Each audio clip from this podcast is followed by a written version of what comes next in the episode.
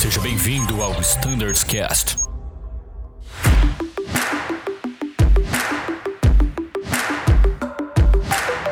Fala pessoal, aqui é o Danilo novamente e esse episódio é a continuação do último episódio. Então, se você não ouviu o episódio imediatamente anterior a esse, corre lá, assiste, são 15 minutinhos de conteúdo e vem para cá assistir a continuação. Sem delongas, vamos direto ao ponto, fique ligado aí na continuação do episódio.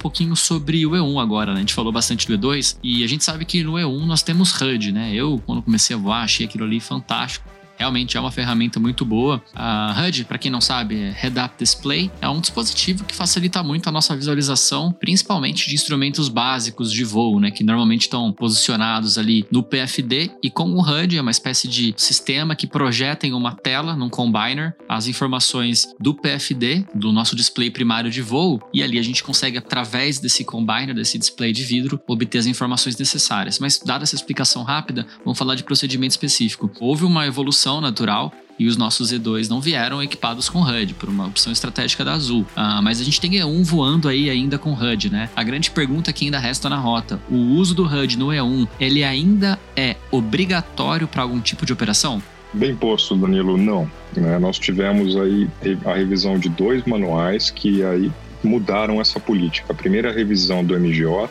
MGO Azul Volume 1, na sua revisão 16, existe uma RT onde muda a política de uso do HGS, do HUD. O HUD deixa de ser obrigatório nenhum e passa a ser opcional.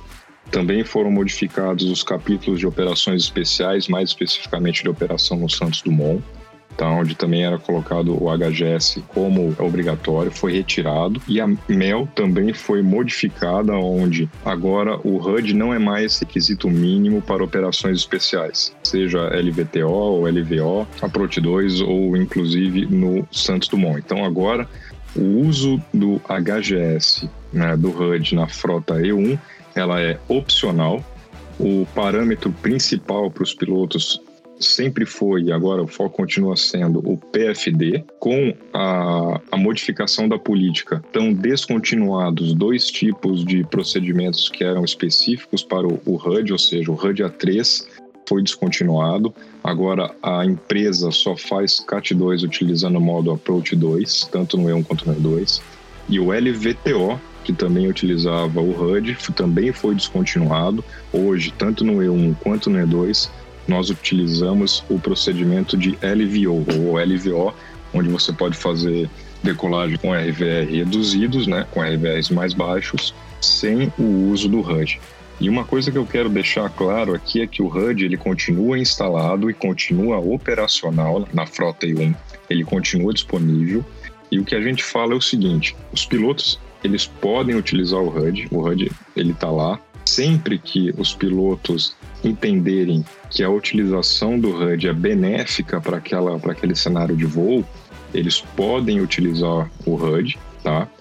Não há obrigatoriedade de se um piloto utilizar o HUD, o outro também utilizar. Um pode usar e o outro pode não não utilizar, fica a critério dos pilotos.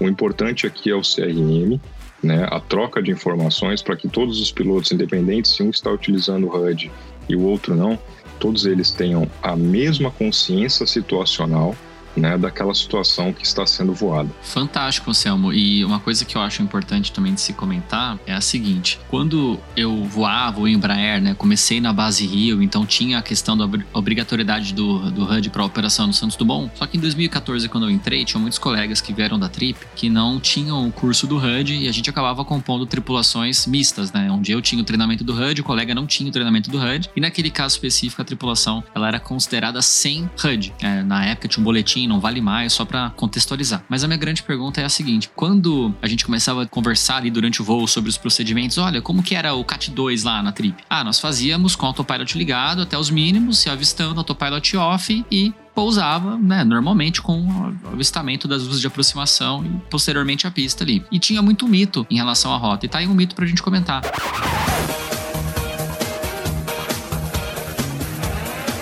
Ah, falavam, não, os aviões da Azul, eles não são equipados com tal sistema, por isso que a gente não pode fazer o CAT 2 com piloto automático, é só manual no HUD A3, né? Quando na verdade não, né, Anselmo? Explica pra gente aí, mudou alguma coisa no nosso avião que agora permite a gente fazer fisicamente ali algum componente, alguma coisa do tipo, que agora a gente pode fazer com autopilot acoplado e antes não podia? Não, o, o avião, desde que ele foi certificado inicialmente, ele sempre ele sai com o CAT 2 com o piloto automático já com não é nem opcional.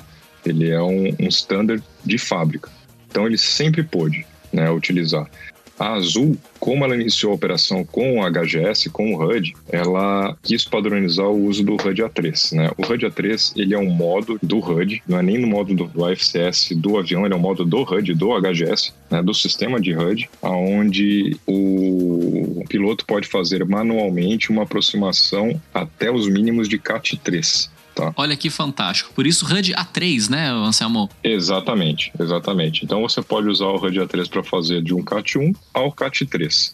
A Azul, como tinha padronizado o uso do HUD em toda a sua frota, decidiu por utilizar o HUD A3 né, como padrão. Mas desde o início da Azul, se ela assim quisesse, ela já podia utilizar o CAT2 com o, o autopilot ligado. O que existe de diferença que os nossos E1s não têm, mas o E2 tem, é o Autoland. Você não poderia então fazer uma, um CAT2 até o toque, porque você não teria o modo Autoland no E1, mas o modo Approach 2, Approach 2 onde você pode fazer o CAT2 com o piloto automático ligado até os mínimos, sempre esteve disponível. Era uma decisão da empresa utilizar o HUD A3.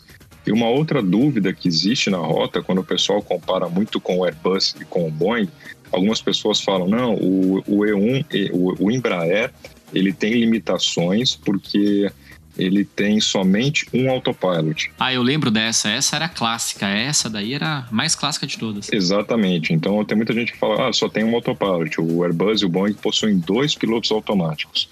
A certificação, ela não olha o número de pilotos automáticos que você tem. A certificação pergunta para o fabricante o seguinte: você tem um sistema de piloto automático? Sim. Esse sistema de piloto automático ele é fail safe, ou seja, se você tiver a perda é, de parte do sistema, ele continua com as funcionalidades, ele continua, você consegue dar prosseguimento a um, a um procedimento que você está fazendo se você tiver uma falha parcial do sistema, como é que você pode atender a esse requisito? Ou você tem dois ou mais pilotos automáticos, onde um está ativo e o outro está em hot standby, uhum. é, ele entra automaticamente, ou você tem o que nós temos na frota Embraer, você tem um piloto automático com dois canais segregados.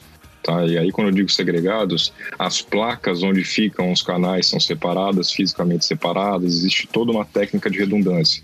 E você tem um monitoramento ativo. Um canal passou a apresentar qualquer problema, ele é retirado e aí vai automaticamente para o outro canal funcionar. Tá? E aí isso fica transparente para o piloto e você consegue dar prosseguimento. Então é por isso que no E1 e no E2 você só tem um piloto automático, mas ele, ele possui dois canais completamente separados e ele atende ao requisito de, de fail safe, fail operative. Então a gente pode fazer isso só com, com um piloto automático. Tanto é verdade que no E2, mais para frente, a gente vai fazer assim como o Airbus, a gente vai, dar pra, vai fazer a certificação do Autoland. E aí a gente vai fazer Autoland com um piloto automático com, com um piloto automático apenas que possui dois canais. É, e o nível de redundância, que é o que interessa para a autoridade aeronáutica e também para a gente, né, que está operando ali, a gente tem que saber que o sistema é confiável. O nível de confiabilidade é o mesmo, ah, só que com aproximações com técnicas diferentes, né, de fabricantes diferentes para alcançar esse nível de redundância desejado, né, Anselmo? Exatamente, exatamente. A gente tem que pensar que o pessoal faz muita comparação com o 737, com o 767, eh, MD-11 ou mesmo o 320 a gente tem que pensar que são aeronaves que foram projetadas na década de 70 ou antes, né, e fizeram seus voos aí iniciais na década de 60, 70 e 80. Então essa era a forma, eram os equipamentos, era, a tecnologia que eles tinham naquela época, né, e era como eles atendiam o requisito. Né? Aí as tecnologias foram evoluindo e hoje você tem uma unidade de piloto automático, onde é um sistema mais complexo com diversos canais é, que tem as mesmas atribuições que você tivesse um ou dois ou até três pilotos automáticos segregados. Tá legal. E assim, fora da pauta também, tá? É uma pergunta que me surgiu aqui. No E2, você tem alguma diferença, algum número a mais de servo atuador de rudder, por exemplo, que ah, justificaria o E2 fazer o Autoland e o E1 não? Não, aí sim, pro E1, se você quiser o Autoland no E1, você tem que fazer a instalação do, de um servo adicional no rudder, que os nossos aviões, os aviões da Azul, não possuem, os E1s da Azul não possuem. Então, a, o E1 não tem capacidade de fazer Autoland. Os E2 já foram comprados com essa capacidade, então ele já tem todos os servos, os três eixos para fazer o, o para poder fazer o Autoland. Fantástico. Então tá aí talvez a grande diferença física entre um e outro, mas não é o autopilot, né? Esse mito aí tá morto. Esse tá. Muito bom, pessoal. Acho que deu para esclarecer bastante aí as, as principais diferenças do E1 para o E2. Se vocês quiserem mais informações também no MGO, só para passar a RT que o Anselmo comentou, é a 31/20, é só procurar na DDoS que vocês vão ter acesso, que retira a necessidade do uso do HUD. E a gente está chegando perto do final aqui, é sempre uma pena, né? Muito conteúdo legal. O Anselmo é uma bíblia ambulante do, do Embraer. É sempre bom a participação dele aqui, mas com certeza Novos conteúdos estarão disponíveis em breve. Se você tiver alguma dúvida, alguma sugestão, quiser saber alguma coisa a mais do Embraer, é, especificamente da, da, da, frota ou alguma coisa ao fleet, fique à vontade para nos encaminhar um e-mail através do standardscast.voiazul.com.br e vou passar para as nossas considerações finais, começando pelo Danilo. Opa, pessoal, obrigado então mais uma vez pela oportunidade de fazer parte desse episódio. Reforço aí o que o Brunão falou no começo, assistam aos outros episódios e vou me sentir meio que youtuber agora aqui, mas não sou youtuber não, tá? Deixe o seu like no, nos nossos podcasts, né? Ou dependendo do aplicativo que você use para assistir, marca ali o número de estrelas que você avalia o nosso conteúdo. Isso é muito importante para que a gente também consiga perceber um episódio que talvez não foi tão legal e procurar mapear as mudanças que a gente pode realizar para tornar isso tudo melhor para vocês, tá? Então deixa o seu like, avalie o nosso conteúdo, deixa um comentário e compartilhe com seus amigos e colegas tudo que a gente tem produzido aqui. Obrigado de novo pela oportunidade. É isso aí, Brunão. Muito obrigado, Danilo. E Anselmo, por favor, Your Control. Carlos, muito obrigado mais uma vez pela oportunidade. É sempre bom esse bate-papo. É um canal muito bom para a gente passar todas essas informações aí para a rota. Agradeço mais uma vez a oportunidade e reforço aí o que o Danilo e o Bruno falaram é, você que está nos ouvindo,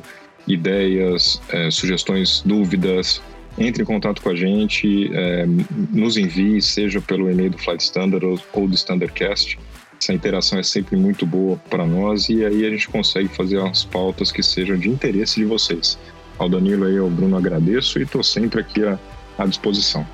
Bom, muito obrigado, Danilo. Muito obrigado, Anselmo, mais uma vez. Pessoal, acompanhe os outros episódios. Toda terça-feira tem episódio novo. Se quiserem participar, contribuir, como já falaram, a gente está sempre à disposição. Muito obrigado a todos e tchau.